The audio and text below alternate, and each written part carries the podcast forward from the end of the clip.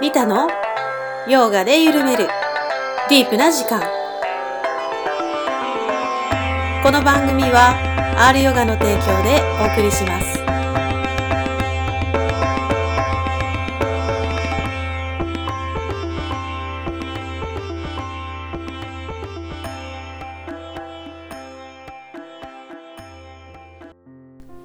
元気ですか？リタです。リタも元気にやっております。ますますえ春も満開という感じでいろんなお花が咲いてますね。今年は早いですよねいろんなものがね。富士祭りっていつもあのゴールデンウィークにやってますけどもう咲いてますもんね。満開ですよね。なんかいろんなものがこう前倒しに花水木ももうね咲いてますしね。ツツジも咲いてますしね。うん。いっぺんになんか桜と一緒に咲いたみたいな感じになってますね。家の前のね公園がずっと藤の花咲かなかったんですよ。もう枯れちゃったのかなーって。もうここ本当に数年いやもう10年ぐらいの単位で咲いてなかったんですけど今年めちゃくちゃ花つけてるんですよね。これはどうしたことか ねえ暖かいからですかね。さて今日はですね、えー、ショーモンさんとの大好評のヨガスートラシリーズですが今回番外編です、えー、ヨガスートラを読むにあたって、えー、私たち知らなくてはいけないことがありましてですね。それはヨーガの哲学というかインドの哲学についてですね。哲学6波ね。覚えてますか？いや私って言ったらもう覚えてなかった。というのがあってさまざまな思想哲学がね、えー、まあなんていうんでしょう磨かれていったというかですねそういったインドの歴史がありましてですねそこら辺をものすごく分かりやすくリタにも分かる哲学っていう感じでですね噛み砕いてショーモンさんがお話ししてくださいました。えー、ヨーガスートラを読む上でねすごく大事な基礎知識になりますので皆さんも一緒にお勉強しましょうそれではゆったりとしてお聞きください。はい。では今日は、えー、グゼインの秋田正門さんにお越しいただいております。はい、えー、っと秋田正門と申します。りえさん今日はよろしくお願いいたします。お願いします。お越しいただいておりますと言いながら実はこの収録グゼインでねそうですね。してるんですよね。はい。りえさんがお越しいただいはい、てますね、そうですね。そね、はい。正しく日本語使わないとね、はい、今日はですね午前中にヨガ会がありましてですねグゼインで毎月やっております、はい。ヨガの会が終わって、今外で青空ピクニックランチをしてりえさんのね生演奏もついて 素晴らしいピクニックランチでした。でしたね。はい、えその後のね収録になります。はい、えしょうもんさん今日はどんなお話をしていただけるんでしょう今日はかはい、あのまあヨーガの哲学うん。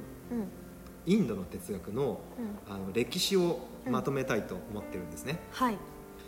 あの我々ご存知の通りあのヨーガスートラを勉強してきてるわけなんですけど、はい、あのヨーガスートラのあの哲学というのがあって、うん。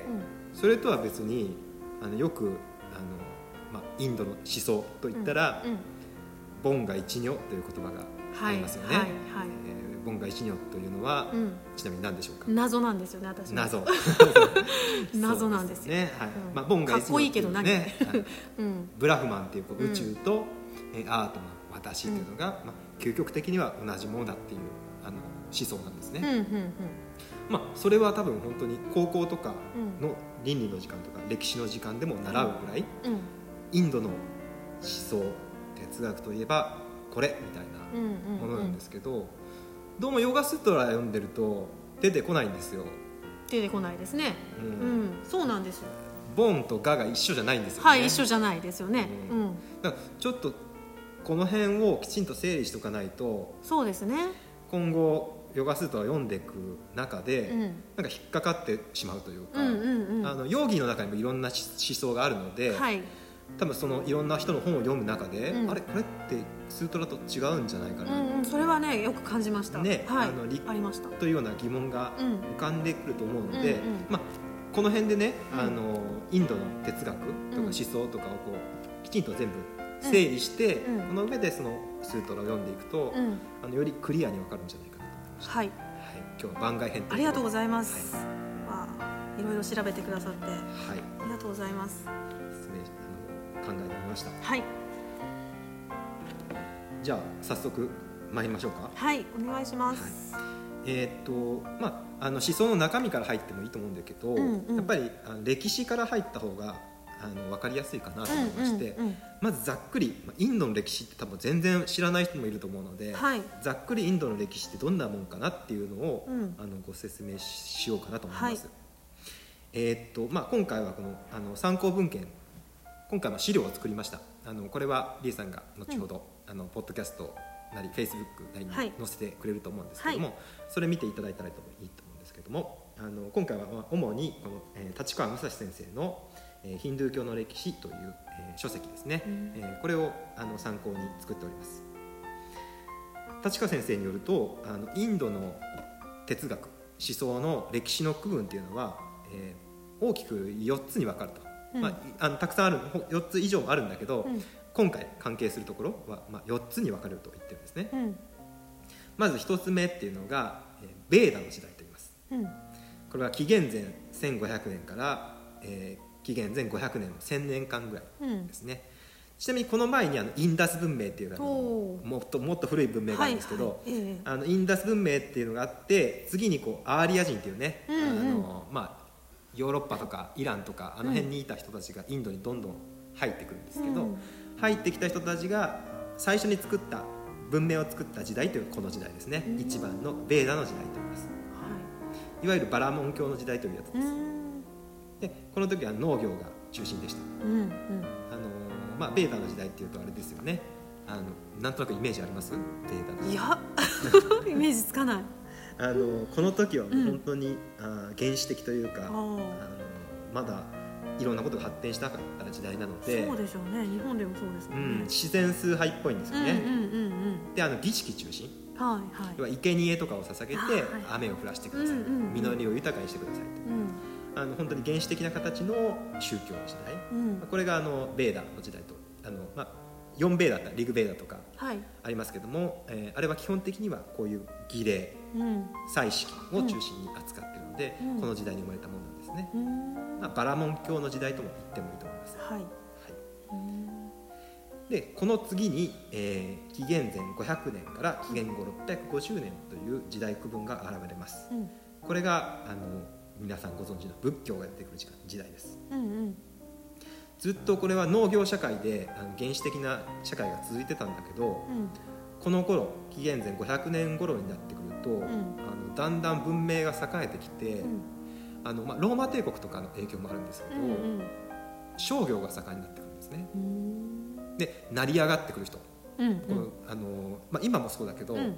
あの身分っていうのが今固定してないじゃないですか、うん。貴族なんていないし、うん。努力したらお金持ちになれたり、うん。努力したらどんどん上の地位に上がっていったり、うんできるじゃないですか。うんうんうんだからもうこの競争社会というか、はい。まあ、個人の自由が尊重されるような社会になってきたんですよね。もうすでにですか？この時代。うんこの時代になってきたんですよ。へそのそうなってくると、ん。昔のベーダっていうのはーうん。本当にあのまあ神官というか、うん。あの神官がいて儀式をやってもらって、うんうんうんうん。もうもうそれしかないんですよ、うんうん。でもそうであの身分もきちんと分かれちゃってたのが、この時代になってくるといやいやそうそうそうじゃないだろうとあのもっとそんな祭式とかじゃなくて自分の心の中の探求っていうのを、あのしていきたいと、うん。した方が本質的だと、であの祭式とか儀礼をやった人がいい天界とか、ん。天国に生まれ変われるんじゃなくて、ん。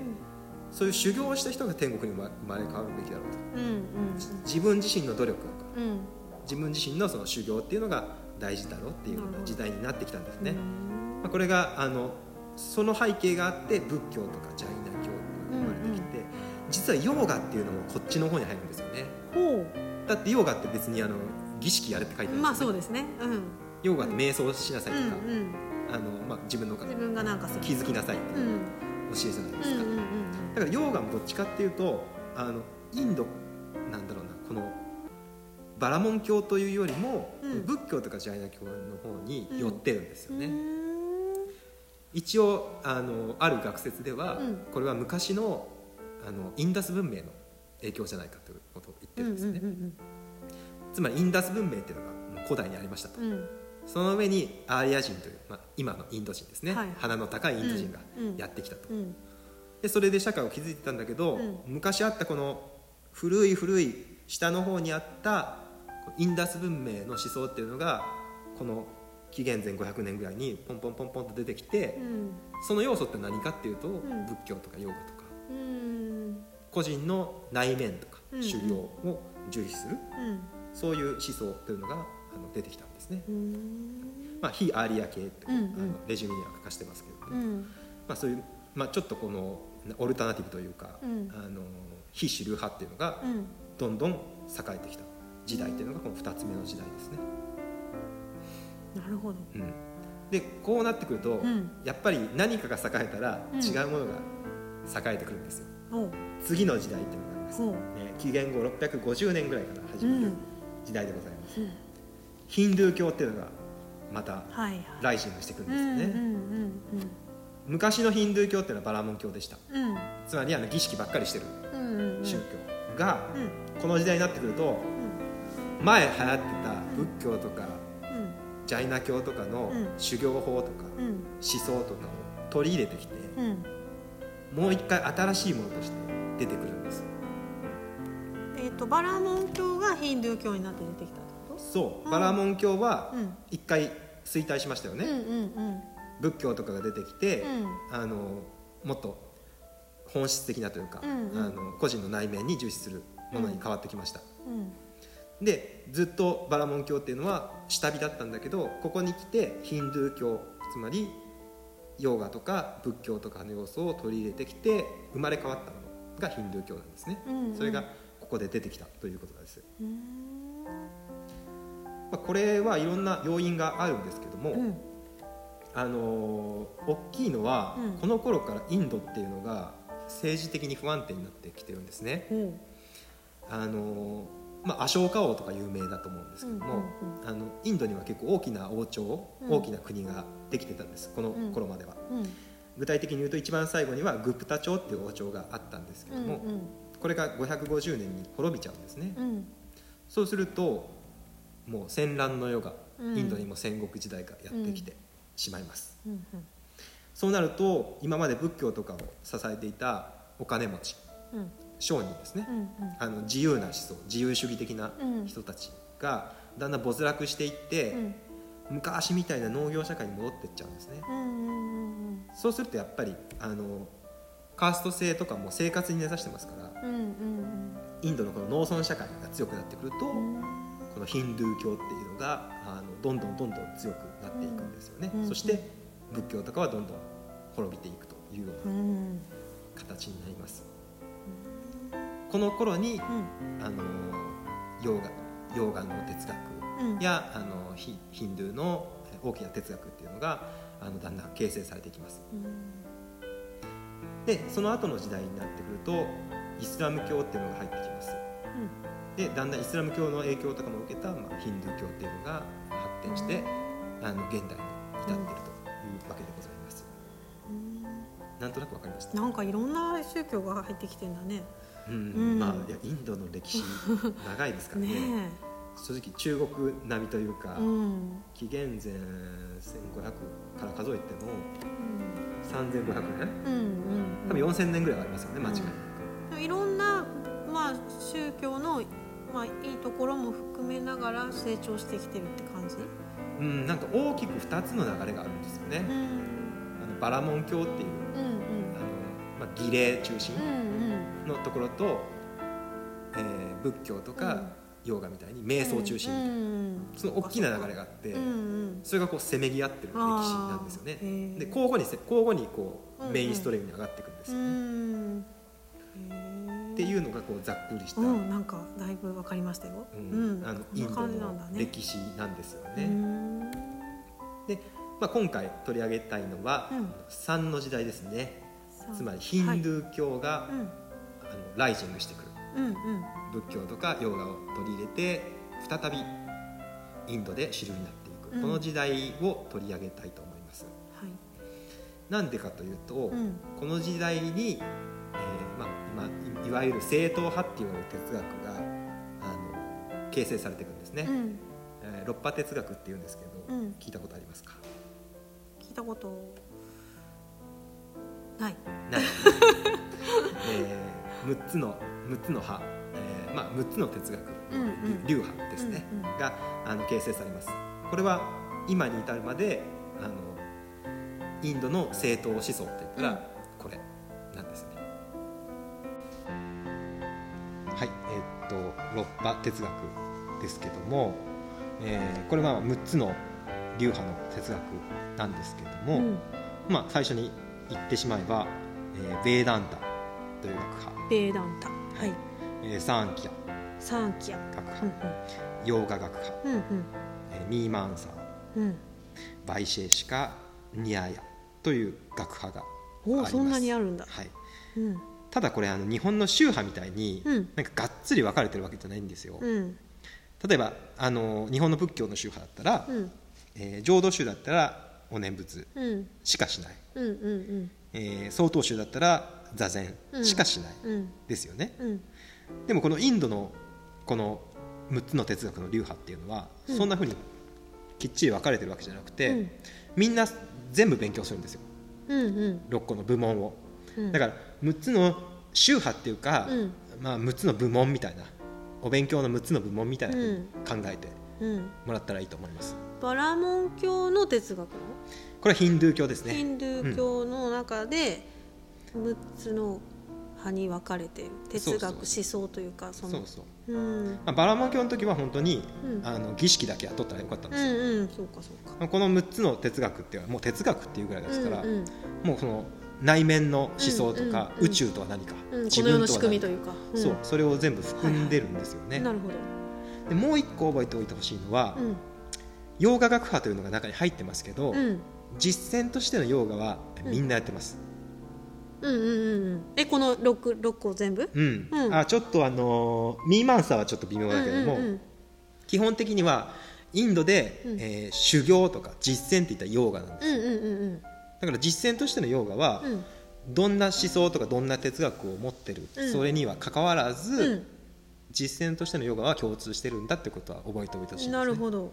うん、だからそれが日本と宗派と違うんですよね、うんうんうんこれだけってわけじゃなくてもヨーガは座禅はみんどんな座禅はどんな仏教の宗派もやるみたいなもんで、うんヨーガはどんな宗派でもやってるということを、うん。あの一つ頭に入れておいていただければと思います。ヨーガスートラのなんか解説に出てくるのはこの1と2ですね。そうですね。ベーダーンタ、うん。えーこれが、まあ、インド最大のうん哲学学派と言われています、今でもあの主流派ですね。うん。もう今ではというかほとんどベーダンタの学派うんこれこれが一強時代みたいな感じですね。そうなんですね。現在は、はまあ、いわゆるボンガ一如の一元論って言われてるやつで、あうん。この宇宙とうん。この私うん。は本質的に一つだったと、うん。宇宙には一つのものしかないんだ。うん。というのが、うん。あのこの派の大きな特徴ですね。これについては後ではい。詳しくはい。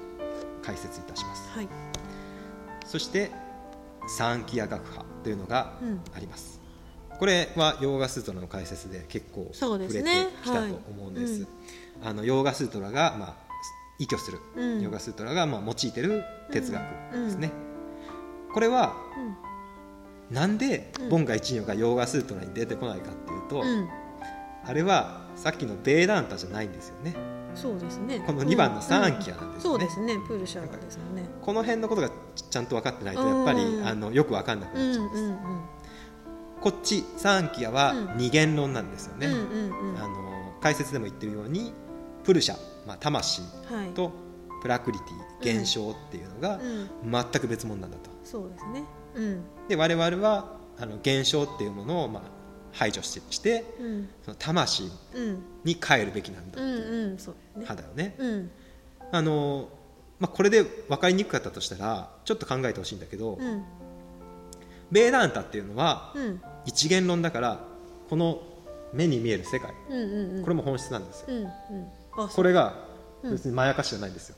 うん。あるいは私がこうやって生きてるよねこうやっうんうん。て生活してるよね。うん。これも本本質なんですよ。宇宙とつながってるんですよ。うん何を外にある外にある世界。なぬなぬうん。今ある世界がうん。これ別につながってるの？つながってるしうん。本質的なものなんですよ。うん。きちんと真理につながってるんですよ。何でも。本質が現れているものってこと？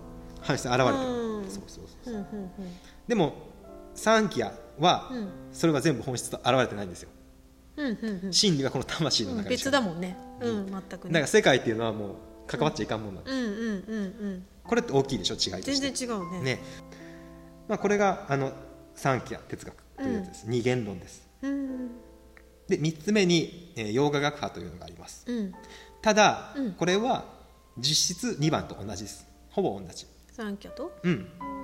まあ唯一違いがあるとしたら、うん。あの洋画学派っていうのは、えー神様自在心イーシュバラっていうのを立てる。はいはいこれがちょっと2番と違う。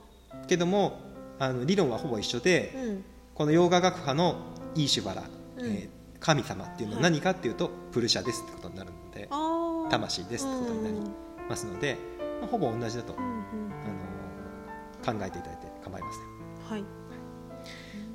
で、えー、と 4, 番の、えーミーマンサー学派というのがあります、これは、えー祭式とか儀礼うん。の、えー執行の、まあ、ルールを考えるうん。学派です。まあこれがもう昔のバラモン教ですよね。そうですよね。流れを組んでるんですよね。あの、まあ、ベーダンタっていうのは、うん。どっちかっていうとそのウパニシャットって聞いたことある,、はい聞いたことああると思うんですけど、うん。あれがどっちかというと内面なんですよね。宇宙とは何か自分とは何かうん。うんうんうんどうやったら下脱できるかっていうのを扱ってて、えーそのウパニシャットの別名がベーダンタなんですよね、あウパニシャットはじゃあ一元の話なんだえーいろんな思想があるので、うん。一概には言えない。んです二元的な思想もあるんですけど、まあ、読みようによって何でも読めちゃうみたいなのがウパニシャット、ウパニシャットも読んでみたいんだ私。ね。うん。まあ、ウパニシャットの意味っていうのは、うん。近くによって座るって意味なんですウパ近くによってに、シャットあの座るっていうのがウパニシャットの近くによって座る。うん。でなんかどういう意味なの？だから。師匠に寄ってくるんあ師匠に？うん。うん師匠の近くで座って、うん。聞くみたいな聴聞するって話ですね。それで、あのやっとわかるみたいな。なるほど。そういうのがウパニシャットなんですね。へベーダンタっていうのはベーダの奥義。ベーダの究極っていう意味。えベーダっていうのが究極？ベーダの奥、うん。ベーダっていうのはつまりあの儀礼とか扱ってるんですよ。その奥義。奥義。おっていうのを意味してて、うん。これはイコールウパニシャットのことなんです、うー。んんウパニシャットと一緒なんだ。うん、ウパニシャットはあのベーダができてからウパニシャットができてて、うんうん。まあ、ウパニシャットはまあ奥奥義あのちゃんと記してないうん奥義をこう記した書物と考えてください、ああはいはい。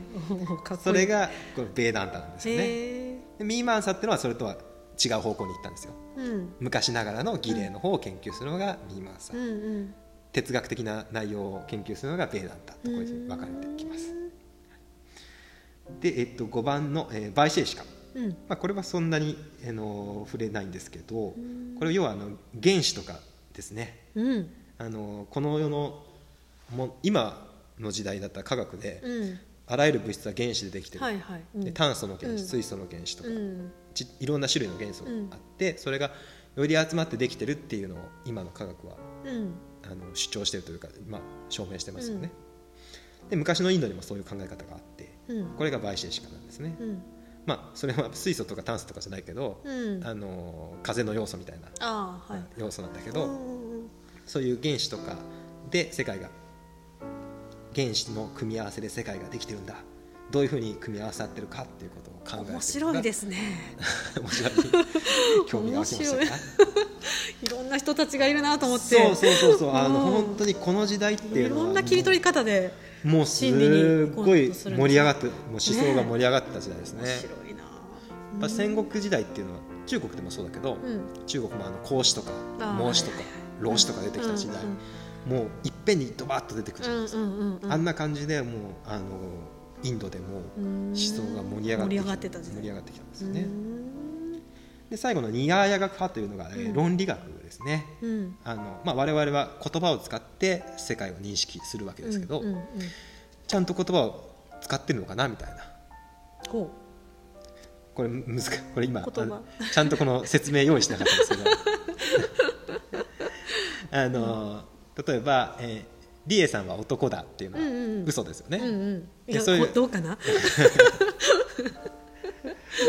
まあまあまあまあまあまあまあの真実じゃないですか、でですね。うん。まあ、これはいいんだけど、うん。えーリエリエさんは男でも女でもないみたいな。うんうんうん近い。これ真実ですか？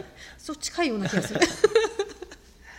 これってもう男でも女でもないって言っちゃったら、うん。もうそれ以上論理が進んでいかないでしょ。そうだね。うんいやそそうじゃなくて、うん。ちゃんとルールを決めて、うんうん。ちゃんとこの言葉のルールを決めて、あのみんながちゃんとそのそれにそれをベースにして認識がずれないようにそうそうそうそうそうそういうね、あの論理のルールみたいな決めて世界を認識していこうという学派です。は正直あのニヤーヤとかバイシェイシカはあんまりまだ勉強してない。私も初めて聞きました、あありがとうのまあロッパー哲学としてあるので、はい。あのここに挙げさせていただきました、であのこの中でやっぱり結局重要になるのは、うん。やっぱりベーダンタとサンキアなんですよね。そうですね。はい。これがもう2大と言ってもいいぐらいうん。重要な範囲になってきます。うん。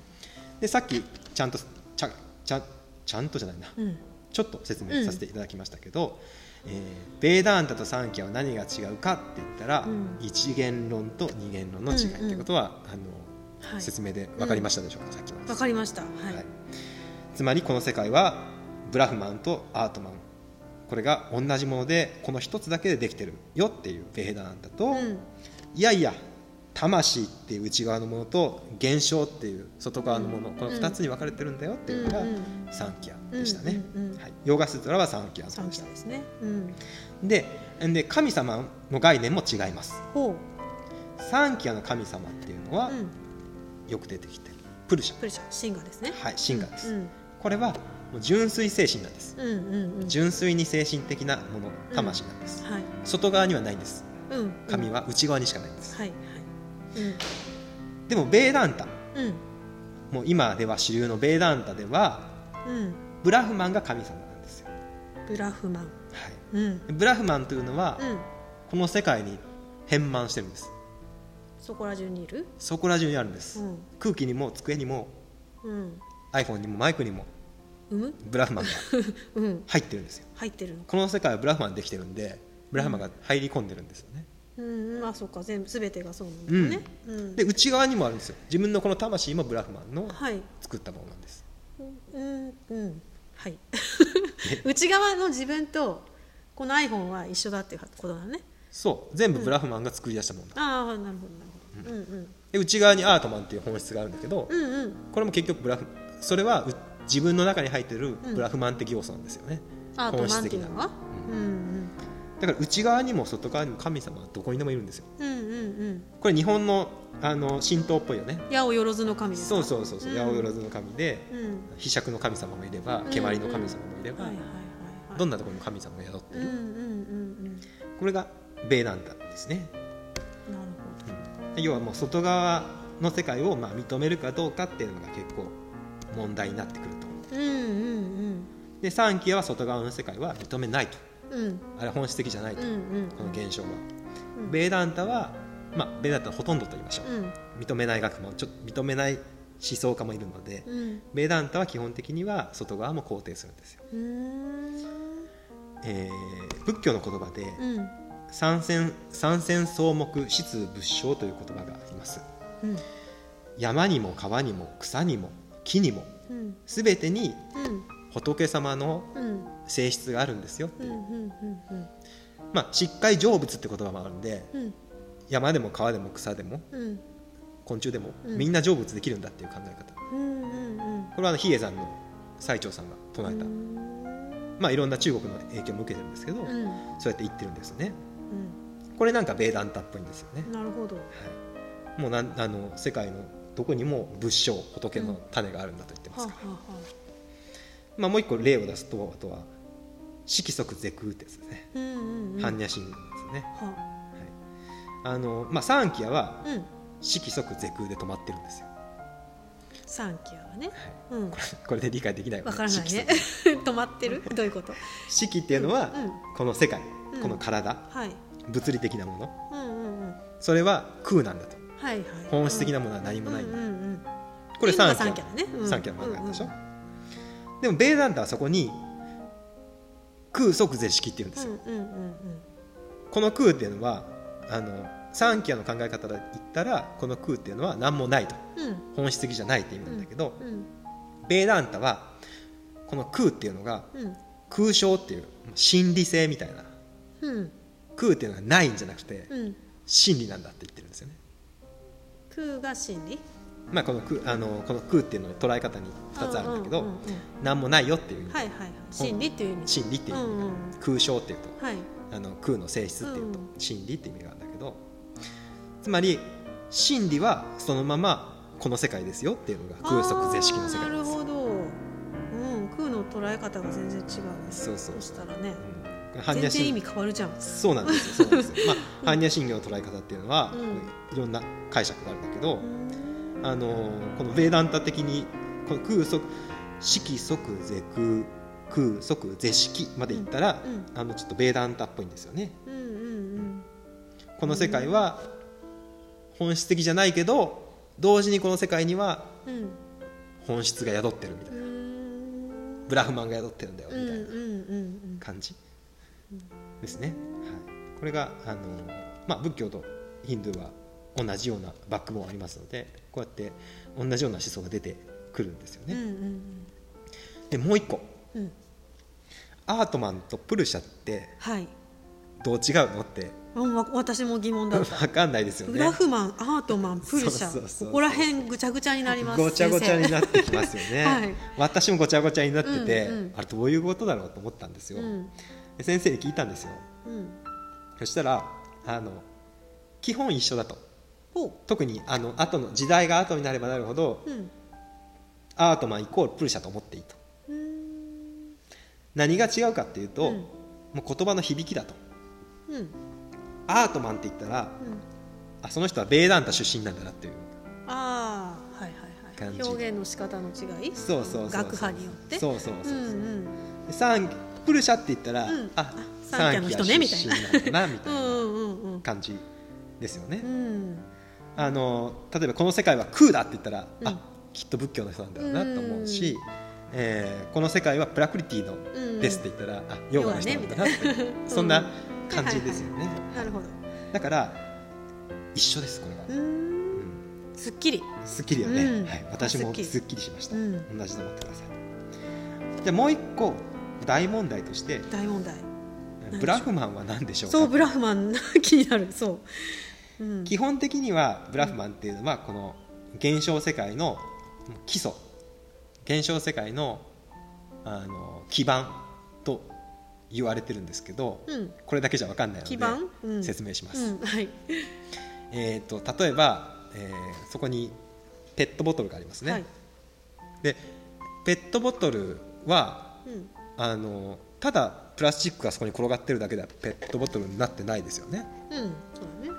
このペットボトルの形になって、うん。キャップがついて、そうやってラベルがついて初めてうんうん。うんペットボトルになってうんると、うんでもあのそこからいろいろ取ってくる取ってくるんですよ、うん。ラベルを取って、えーキャップを取って、うん。その形を取って、うん。その下に残ってるものをうんブラフマンって言うんですよ。わかる？うん。これを作ったもの。作った主。それが存在してるうん。基盤みた基いな、盤。うん。上に乗っかってるラベルとか形とかキャップっていうのは、うん。これは本質的じゃないプラスチックってこと？でもない。プラスチックでもない。でもないのか。プラスチックの性質みたいなのが乗っかってると考まあインドっていうのはこういうふうにうん。何かの上に何かが乗っかって乗っかって乗っかって世界が出来上がってるってはいいう考え方を。ベースがあるわけですね。すべてのものの。これはもうインド哲学のうん。考え方の基基本なんですよ。うーんで我々はそういう余分な何かが乗っかってることに気づかないでうん。それを世界だと思ってるから苦しみが生まれるんだよと。うんうん余分なものを引いていこうぜっていうのが。うん。聞いてったら基盤が残るよ。そうそう。れがブラフマンだよ。そうそうそう。うん。神様が出てくるんだなるほど。うん。そういう考え方があるんですね。ブラフマンっていうのは基本的にはそういうあのこの世界のベース？うんうん例えばそれ自分自身だったらもっと分かりやすいかもしれないんだけど、うん。自分自身の例えば名前？うん。秋田正門という名前を取って、年齢とか性別とか、うん。日本人とか全部取ってって、うん。全部取っても残ってるんですよ、うんうんうんそれがアートマンでありブラフマンなんですよ。うんうんうんうんだから自分内側でもそうだしそのペットボトルでもそういうこと。うんなるほど。どこにでもあるでしょブラフマン、うんうんうんということにうんなるわけなんです。ただしこのブラフマンっていうのは今の公式見解なんですけど、うんうんうん。いろんな思想家がいろんなことを考えてうん出ますので、うんうんこのブラフマンの解釈解釈史がうん。こうベーダンタのえー発展史となっているんですね。うんうんうん。やっぱみんな分かんなくていろいろ解釈したんだね。ね。まあ、実践の中でいろんな、ね、気づきがあったんだと思うんです,、まあそうでしょうね。瞑想していって、うん。えー苦行していってあれなんかブラフマンってこうこうなのかな、うん。こうじゃないよなみたいな感じで、うん。試行錯誤の中でこう生まれていってるんですね、まあ、今日はこの中でもそのベーダンタの展開ということではい。12345人取り上げていこうかなと思います、基本的にはね、うんだんだんこう神がうん。自分からこう遠ざかっていくんですよ。ほ古代においてはうん神様と私はすごい近いんですよ、ううんうんうんうん。先ほど言ったように私アートマン私の本質と世界の本質、うん。ブラフマンは同じで、うん。もう溶け合えるんだうんうんうん。っていうのが古代の人の純粋な思うん想うん。うん。でもそれを信じてたんうんですよね、うんだんだんとでもねい。や無理かもみたいな感じで、うん。だんだんと自分と神様が遠ざかっていくんですよ。で最終的にはもう,、もう神様は信仰するしかないと。うん。神様のことは分かんないみたいな、うんうんうんっていうふうにこう流れとしてなっていきます、うんへえ。まあ、これからうん。詳しくはい。ご説明いたします、まずインド最最大の哲学者。うん。シャンカラシャンさんです。カラさんもよく出てきますね。スートラの解説にもね。ね。うん。あのこれベーダンタなんですけど、はい。シャンカラさんはヨーガスートラのそうでしょうね。解説書、うん。あちえーヨーガスートラの注釈書の注釈つけてますね。ああそういうことか。はい、うん。ですのでシャンカラさんはうん。言及される、バガバットギーターの注釈もつけています。だかあへえらすごくシャンカラさんはもう外せない人ですね、うんうんうん。この人が、えっと、8世紀ぐらいに出てきました。でもウェータンタなんだこの人。あウェーダンタ。のもう巨人ですね。でもサンキャの解説もしてるんだ。だから、うんヨーガっていう行は一緒なんですよ。であのどっちかっていうと、うん。このベーダンタの人がヨーガを発展させてきてる。ヨーガスートはたまたまうん。サンキヤ学派のうん。書物でしたけど、うん。結局ヨーガをやって発展させていったのがベーダンタの人たちなので、あのもともとは違う宗派のあの、うん書物だった。なるほど。あのヨーガスとかが、うんうん。だんだんこうベーダンタ的な解釈を施されていくんですよ。広代になると。あ今の人なんてほとんど多分あのこの世界の神様は一つだワンネスを強調する人があもうほとんどだと思うんです、もうベーダンタの思想を丸々受けてるんですね、このシャンカラさんの思想を、うん。えー純粋不二論、これは何ですか？これは。はい、ケーバラアドバイタですね、へえまあ、アドバイタって聞いたことあるとうんアドバイトは聞いたことあえ2番目のものがない。るうん。ってことは一元ってこと？一元です。うんうんうん。2番目のものというのはつまりうん。現象です。うんうん。プラクリティです。プラクリティがないってこと？ない。ないのか？ない。あるぞ。ないのか。なくて、うん。あのこの世界にははブラフマン。あうん。のみ。アートマン、うん。これのみだと。うんうんうんあそういうこと。現象っていうのは、全て幻なんですと。認めないんだそれを言っちゃうんです。よ ね夢のようなまあ仏教っぽいでしょ？うんうんそうですね。この人うん。仮面の仏教徒って言われてますから、ああの仏教の影響をもろに受けてるんですよね。でこの幻でなんで幻見るかっていうと、うん。無知だからって言うんですよ。あもうまさに仏教ですよね。そうだね。我々はものを知らない。うん。知らないからこそ世界が現象がうん。あると思っちゃうと、うん。でもそれ幻ですよ、うん。ないんだよ外の世界なんてっていうのがこのシャンカラさんなんです。ほでも本来はブラフマンのみがこの世界にあってううん汝はそれである、つまりアートマン汝はうん。それ、うん。ブラフマンであると認識すると至福をもたらすと言うんですよね、非常にまあクリアというか,、ロジカルというか分かりやすいですよね、なんかもうすごく救いがもう具体的にああこっちなんだなみたいな、うんうんうん。できそうというか感じなんです、うん。ただこれはまあ言うはやすしなんだけど、うん。やっぱり難しいと。うん。でだんだんだんだんやっぱりいやいや外の世界が存在しないってもう我々は水飲んでるし ご飯食べてるし人と触れ合ってるし、うん。それ全部幻なのみたいな、うん。なわけないよねみたいな感じで、うんやっぱシャンカラさんのこの純粋な考え方っていうのはだんだんだんだんこう、うん、現実と合致しなくなってきてうるんですよね、そこでラーマヌージャさんが現れると、あーマヌちゃんえー12世紀。うん。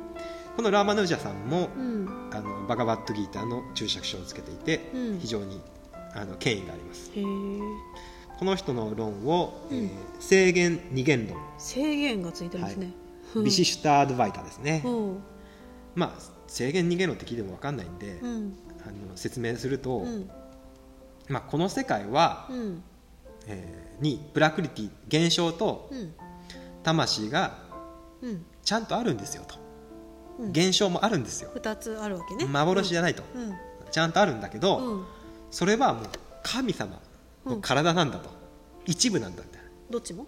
な、うん。うん。中に入っちゃってんだみたいな、神様って大きなのがいて、うん。その一部に現象とかがある。アートマンっていうのがあると。うん。であの全てにブラフマンがこう入り込んでる。さっき僕が説明したようなやつですね、うん。ペットボトルの中にもブラフマンが入り込んでるんだと、うん。だからそれは幻じゃないよと。うん。ちゃんとあるし、うん。ちゃんとその中には本質っていうのがあるんだよっていうことをうん。言い出したんですよ、うんまあ、この世界は全部神様にすっぽいと覆われてるような感じですね、イメージ的には、えっと、ウパニシャットにこういう神話みたいなのがあります、うんえーまず最初原初に「えーう」っていうのがありました、まあ、これがブラフマンだと思ってください、ブラフマンがあってブラフマンがしかなかったんですこの世界に、うんうんブラフマンしかなくて、うん寂しかったんですよ、うんうんこの辺で突っ込みたくなるんだけどあのすごいねいやインドの哲学ってすごくなんかきちんとしてるうんうん。反面、こういうなんか根本のところが割とあのなんかざっくりしてるというか。その設定かみたいな。なんでその宇宙の本質であるブラフマンが寂しいとか思うの？寂しがり屋なんだ。寂しがり屋なんだとかあのヨガスートラあったでしょ、うんうんうん。あのプラクリティおせっかい。おおせっかいってみたいな。そんなそんなななんかそんなレベルの低い話じゃないでしょみたいな感じなんだけど、こうまあ、そこがね宗教というか、あの神話なんですよ、はい、でまあ寂しかったと、うん。してブラフマンはうん。もう自分自己分裂する分裂したんだ。はい、寂しいから、もう一人作ったんだ。はい、熱と水を作ったんですよ、ほで、うん。水がまた自己分裂して、うん。水からこう生物がこほううできてきたという、う。うん。えーまあ、ウパニシャットに書かれる神話のようなものがうん。あります、まあ、これがラーマヌージャの言ってる世界観で、うん。つまり全全員この世界の全員は、うんブラフマンが自己分裂した結果うんなんですよ。うんうんうんだから、うもちろんブラフマンが要素が全部入ってんだから、うん。幻じゃないしちゃんとある、でその世界そのものとか自分とかの奥底にはきちんとブラフマンがありますよっていう。なんか創造主とかそういう感じ？そうですね、うん。創造主っぽいですね。ね。この考え方でいくと、うんうんうん。だまあこれはあの世界はちゃんとあるんだよってことを言っております、はいで思想はどんどん発展していくんですね。で13世紀に、うん。えーマドゥバという人が現れます。この人はドゥバイダうん。二元論っていうのを提唱しました。はい。もうこうなってくるともう全然違うんですよね、えー、と神とうん。現象や魂はうん。それぞれ永遠不滅で互いに異なっているうん。っていうのを言うんですよね、神と現象と魂うん、が違う。あのさっきの考え方でいくと,、うん。えー、と現象とか魂っていうのはうん。存在するけど、うん。結局はブラフマンだよってことを言ってるよね。はい。結局はブラフマンに行き着くんですよ、うんうん一元論なんでうんす、うん。でもこのマドバーさんになってくると、うん。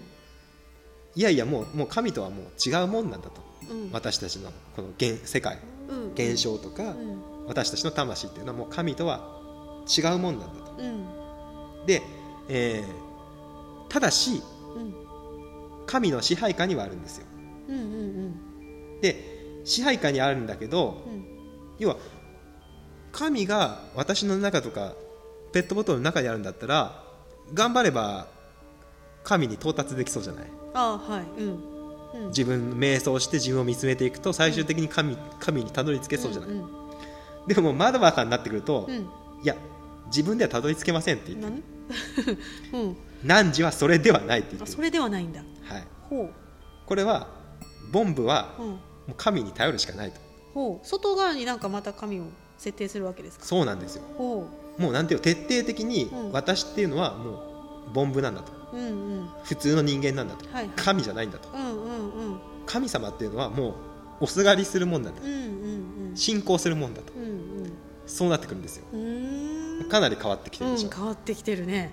多分うん。もうここの辺になってくると瞑想め13世紀ですよ、うんうん。もうまあ1000年以上瞑想の歴史があるわけですよ、うんうんそうだね。多分ね瞑想しても瞑想しても下脱できない人があはい。いっぱい出てきた。んだと思うんですよ。うんうんうんやっぱ自分って神じゃないんじゃないかなって感じになってきてると思うん信じきれなくなってきたのね。そう。う、んうん、そうなってくるともうそうだな自分を自分の中にこう神を求めてるから苦しくなるんであって、うんうんうん。神様ってのはもっと上の方にいるんだ、うんうんうん。私じゃないんだから、うん。もうそこにすがるしかないだろうと、うんうん。うん。これで信仰にこうだんだんシフトしてきてるんですよね。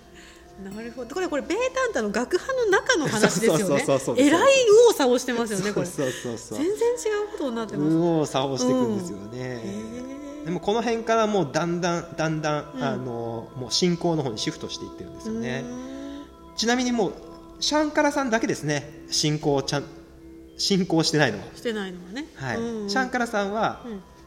いわゆる神様の像ってあるじゃないですか。うんうんうんうん。あの神様の像にこうお祈りするじゃない偶ですか。像崇拝はしないもう認めてないですから。幻だから、でもラーマヌージャさんから先は、うんラーマヌージャマドゥバさんっていうのは、うん。もう思いっきりこうインドによくあるはいはい神様の像うんをお祈りしてうん崇拝してるんですよ、でだんだんそれがやっぱ主流派になっていくんですよね、今のインドとかインド映画とか見るともう、華やかなね。ね、華やかなお祈りしたりね。お花散らしたりはいいっぱいしてるでしょ、やってますね。うん。うん。なんか面白いよね。日本でもこの流れってありますんで。おー日本も似たような感じ？日本もだって昔はさ、うん。あの天台宗とか真言宗で、うん。まあ、瞑想修行もあったしうん。厳しい苦行っていうのがはい。あったけども、うん。だんだんその浄土宗法然さんとあかー。浄土真宗うん。親鸞さんが現れてきて、うん。もう我々は悟れないよねってうんうんとこに行っちゃったでしょ、うんうんうんそれまでは、うん。空海さんなんて即身成仏っていうぐらいですうんから、うんこの世で好みのまま仏になれるんだって言ってるんですよ、うんうんそれが法然さん親鸞さんだったら、うん。我々は悟れないと、うんうん極楽行くしかない、うんうんなって全然違うでしょ、んうんうん同じ仏教ですよ。そうですよね。そっか。ベーダンタも同じ。うん。ベーダンタって一学派っていうよりも仏教と同じようなもんだと思う、あものすごく広い概念をうん含んでるんで,、で面白いなと思ってそのインドと日本ってリンクしてるわけじゃないのにう、ん。同じような時代に同じことが起こってきてるんですよね、場所も歴史も全然違う。のに、へえ。うん、なんかねね。その人類の普遍的なうん。ものがあるのかもしれませんね、うん。うん。まあ、キリスト教も13世紀か。そうだね。そろそろキリスト教が弱まってくる頃か、はあ。うん、昔のローマ人ギリシャ人というのはうん。論理で。うん生きてたわけなんですけど、ん。キリスト教になると信仰になってくるのでなんか人類に共通の傾向なのかもうん。しれませんね。はい、で、えー、と16世紀になってくると、うん。えーバッラバさんとなってきます。バッラバさん。ですね、うん。はい、バッラバさんは、うん。えー純粋一元論。純粋一元論。あちょっと一元論に戻りましたね、はい。この人はちょっと異色なんですようね、ん。神様。うん。つまりブラフマンとうん。アートマンとプラクリティは、まあ、同じなんだと言ってます。うん。もう完全に一緒なんだっていうふううにんうん。言っています、うん。ただ一緒なんだけど、うん。この世界にうん。全てに神が宿ってるんだけど、うん。そこで下脱するわけじゃない。神に到達するわけじゃなくて、これもう私自身が神様なんですよ、うんうんうん。あの煩悩即菩提みたいな感じです、うんうん。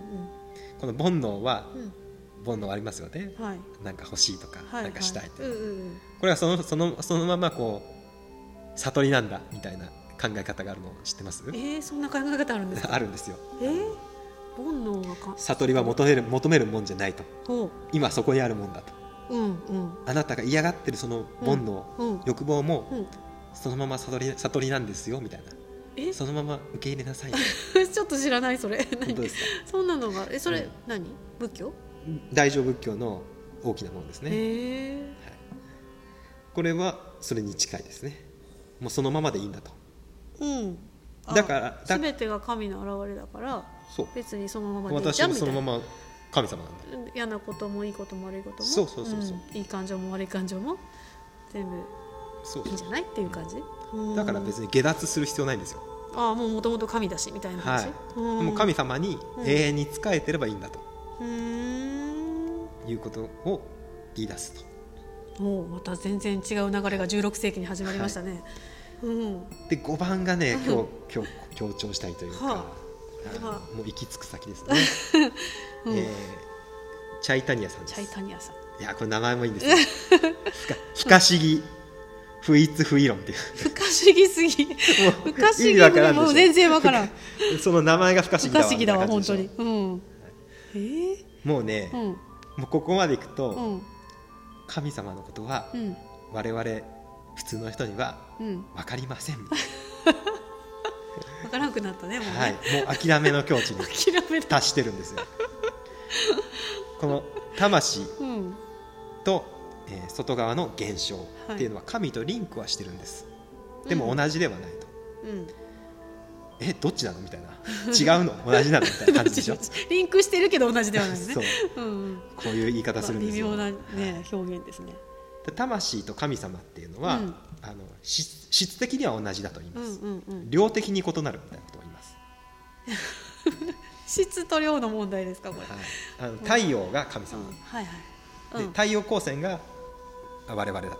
あ。いうようなことを言って光線と太陽っていうのは質的には同じだけどもう明らかな違いがある、うん太陽とこの日光の光線っていうのは、うん。そんなことを言います。そして人間の心、うん。普通の心っていうのは、結局その神様を知ることはできないんだって。できないのか。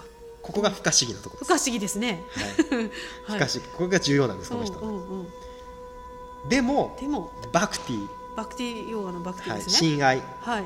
信愛って訳すとちょっと分かりにくいので、うん。信仰としましょう、うんうん。神に絶対的にお任せする、まうんうん。あ、それによって神との結びつきは経験できるんだというはあなるほど。言い方をします。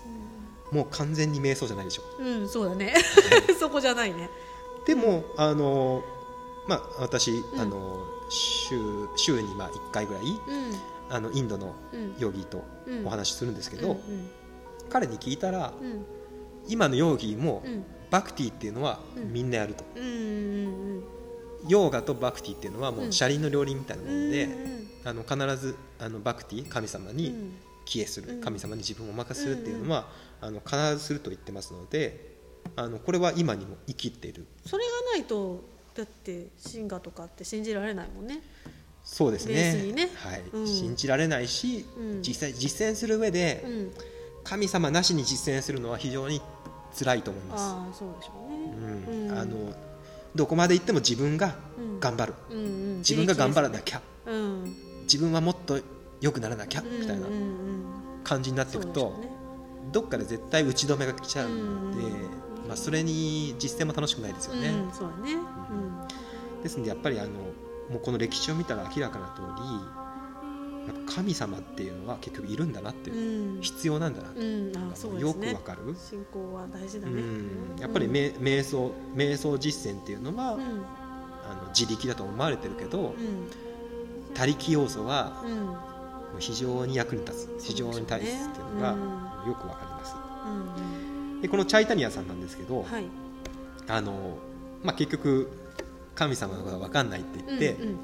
で考えついた、うん。えー実践方法が、うん。ちょっと写真を見せます。はい。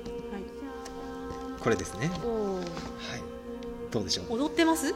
踊ってますね。楽しそうですねなんか。完全にこう太鼓叩いたりあら。旗を上げたり、うん。もうた倒れちゃってる人です、本当ですね。はい、もうね実践方法それなん踊ですか？ってるんですよ。歌い踊ってるんですよね。祭り？祭り？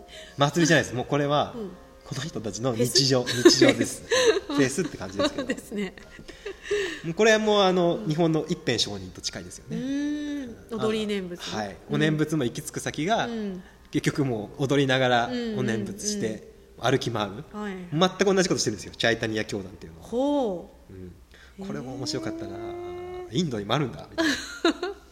人間って思いつくこと同じだなと 思ってしまいますけどでこれが発展して現代のハレークリシュナ教団になってるんですよ。先ほどあのはい。ビデオをええ見せましたけど、なんかお踊って楽しそうなもうね、盛り上がりまくって。クリシュナタタタタタタそうそうそう。ハレーハレーそれを何時間もやるんですよね、はい。うん。8時間ぐらいらしいですね すごいな。これすごい勢力持ってますからね世界あ中に。そうなんですか。日本にも支部ありますからね、あそうは、ないんだ、東京に。あのたなんかご飯が無料で出てくるらしいですけど。本2時間ぐらい踊れるって言ってました。まあこれ本当に今のインドでも強いしうん。世界中で広まっていますね。これ、まあ、ヨガっていう、まあ、今一般的なイメージのヨガありますよね、うんうんうん体操のヨガというか、はいはい。ジムでするようなえヨガ。うんなんですけど、まあ、その背後にこういう思想的な歴史っていうのがあって、うん。これが今のどんなヨガにもこう息づいているんですよね。うんうんうん。で僕は今回ちょっと強調したかったのははい。そこに他力っていうのがうん。結構強力に入ってきてる。ああはい。うんうん。ヨガって、うん。あの自力だと思われてることがうん多いと思うんですよ、うんうんまあ、もちろんリエさんなんか、うん。あのきちんとうん分かってうん。ご説明されてると思うけど、うん。でも本当にヨガをきちんと味わいたい。うん。あのきちんとその凡が一如私と真理が同じだっていうこと、あるいはプルシャ私の魂っていうのにきちんと触れたいと思ったら、うん。こういう他力神様にうん。自分をお任せするっていうのが欠かせない要素としてあるんだっていうのがあのすごいえー強調したいところです。そうですね。うん。で例えば、うん。まあ、日本の仏教とあの絡めて話したいんですけど、はい。チャイタニアさんはうん。神様のことはわからないと言いました、うん。一辺上人同じように踊っていたうん。踊り念仏の人です、一辺上人はうん。他力不思議にてお。凡夫は資料しがたしうん。仰いで弥陀の名を唱えて、実行の益を被るべしと言っています。不可思議つながはいりですね不可思議つながりね。本当ですね。他力阿弥陀さんのうん。神様の力っていうのは不思議なんだと、うん。わからないと。凡夫にはわからないと、うん。だからもう我々のは、仰いで、うん。神様を仰いで南無阿弥陀仏と、うん。お念仏を唱えて、うん。そして利益。はい。阿弥陀さんの力っていうのを、うん。あの受け取るんだ、うんうん。ということを言っています。すごい。本当だ。同じですね、はい、じゃあ一方でうん。次はインドに行きます、はい。えーラーマ・クリシュナうん。という、えー19世紀の、えーヒンドゥーのはい。ヨギ有名なうん有人です,、名ですね。うん。ビベーカナンダさんの師匠さんはいでもありますし、まあえーまあ、インドのこの哲学ヨガが世界中に広まったきっかけを作った人だし、うん。あのまあ、インド独立にも影響を与えてますよね、うんうん。例えば、えータゴールさんっていう詩人がいますけど、うんうんうん。ノーベル文学賞を取ったタゴールさんはい。もこのラーマ・クリシュナのうん熱烈な信者ですし、えーガンディやネルなども非常に尊敬している人であります、うん。この人が面白いことを言ってるんですね、はい。えーベーダンタの革新っていうのは、えーボンが一如うん。ブラフマンとアートマンが同じだよってうんいうことが、まあ、革新だよねっていうことをうんお話しした後に、えーこの人が述べます。うん。だがね世間に住んでいる一般の人たちが肉体意識のある人たちがうん。我はブラフマンなりなどというのはうん。良くないことだよ。うん。世間並みの生活をしている人々にとってはベーダンタは良くないね。大層害になる。うん。一般の人は神に対して主人に対する召使いの気持ちを持っているべきです。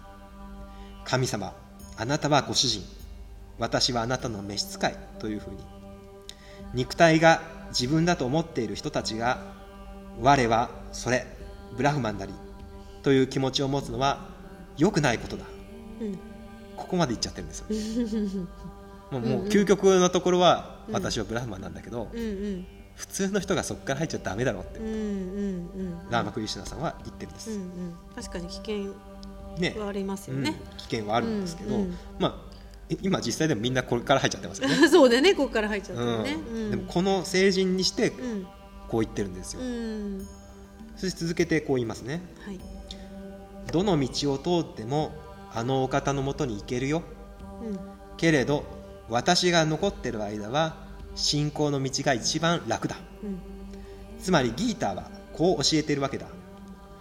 ギーターギーターギーターギーターターギーターギーターギーターギーターギーうんターギーになるんですけどずっと言ってたらほターギーつまり捨てろ、ううんえーシャリ捨てなさいという意味になるうんさあ生きとし生けるものよすべてを捨てて神をつかむために努力せようんとね言ってます、んこんだけ修行した人が、うん私が残ってる間はうん。信仰の道が一番楽だと言ってる。うん。のでこれはもう使わない手はないというところでございます。もう一個紹介いたします、はい。カリユガ今はカリユガなんですね、えーマッセうん。悪徳の時代と呼ばれています。カリユガの今。うん。ベーダに書いてある通りの行事をする時間があるかい？うん。だから現代はナラダのような信仰がいいつまりあのお方の名を唱え賛歌を賛歌を歌うことだとほ言っております。今の時代っていうのも、ううん。いつのこと？今が悪徳の時代だっていう認識があるんですね、うん。うんもう古代とは比べ物にならないぐらい堕落した時代だという認識があって、うんうんまあ、そういう時は、うん、瞑想修行も大事だけども、うん。うんこうやって信仰うん神様の名を唱えることっていうのがかなり有効だということを言ってますね、はい、もうこれは本当に日本の鎌倉時代法然上人とかうん親鸞上人が言った言葉と、えー共通するかなと思います、うん。そしてその自分を捨てるうんということに関して最後にうん。一辺上人の言葉をうん。紹介したいと思います。うん。捨ててこそっていうのを一辺上人が言います、うん念仏の行者はうん。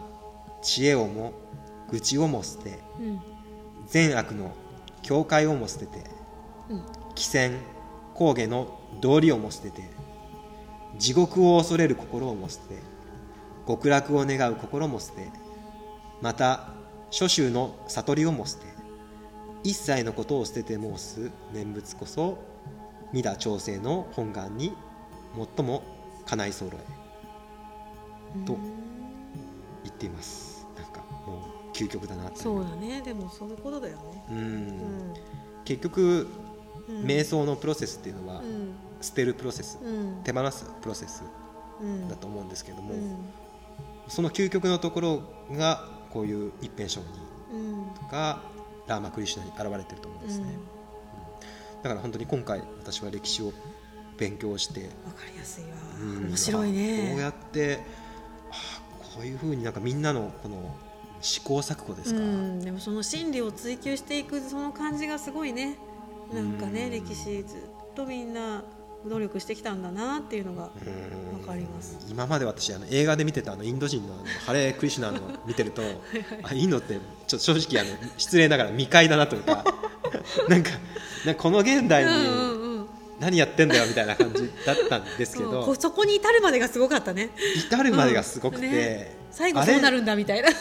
あれってなんか、うん。ただの盲信とか信仰じゃなくて、すごい考えに考え抜かれた先の信仰って答えだったんだなと思ってなんか表面的に見とったら分からんねそういうことって。そうそうね、表面だけ見たらなんか楽しそうにあの踊っとる人たち。未開未開の人たちがなんかこう、う何かを盲信してちょっとちょっと危ない人たちみたいな感じに 見えちゃうんだけど、ねうんうんうん。いやー本当にあの歴史があって。捨てて捨ててだから最初はもう勉強して勉強して自力で頑張って頑張ってやってきたんだけどそうそうこの私はもう無理だぞって なったんでしょうね。うん。うん。本当ジュニアーニャヨーガっていうね、うん。えー知識のヨーガ知恵のヨーガってありますけど、まあ、そこからスタートしたんですけど。そうでしょうね。バクティに手放していくわけですね。うんバクティがねこれを見るとすごく有効なんだなという感じがいたしました、素晴らしいちょっとね話が、また念仏とこう重なって面白かったですね。はい、話がなんかそれちゃったけどね、まあ、当初の目標はうん。きちんと、ん。えーヨーガスートラのサンキはいャっていうものと、えーベーダントっていうのが、あの違うんだと。そうですね。なんか私はだからありがたいことにというかそこの最初からヨーガスートラをずっと読んできたので、うんうん。サンキャの方がずっと馴染んでいたし、うんうんうんだからそのベーダンタの教えはあんまりだから触れてないんだけど、ヨーガの書物の中ではそういう表現があったのね、うんうん。うんだから結構混乱することはありました。そうですね。私も非常に混乱したから、うん。あのだから今のヨーギーの、うん。今のススワミの、うん。えー話とか本を読んだら、必ずこのベーダンタが出てくるので、うんうんうんあその時はベーダンタの話をしてるんだなってだなって思えばいいよね。思ってうんヨーガスーター読んでる時はあこれはうん。うんサンキャの話をしてるんだなっていうことを、はいはいはいまあ、きちんと分かってれば、うん。よく分かんなくならないと思うそうですね。はい。混乱しないと思うので、うん。あのまあ、ぜひこうやって頭を整理した上でうん。入っていくと、やっうんぱり体に馴染むかなという感じがいたしますので、はい。さあ今日はね、えー、正門さんにインドの哲学の歴史をねまとめていただきました。はい、えーちょっとあのヨガスートラをね読み込んでいく間にこういうお勉強を挟みながらですね。いいですね。そうですね。あの、うん。まだまだいろいろ挟みたいのありおます挟んで挟んで。どんどん挟んで。あのヨーガの歴史とかね。あもうそれ知りたいヨーギレジェン、ヨーギレジェンド伝ね。レジェンド伝。気になる。何そのねレジェンド、ね。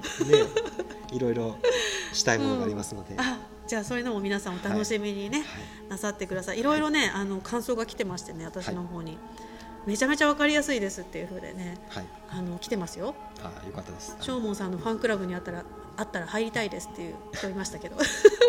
いやおこがましいです。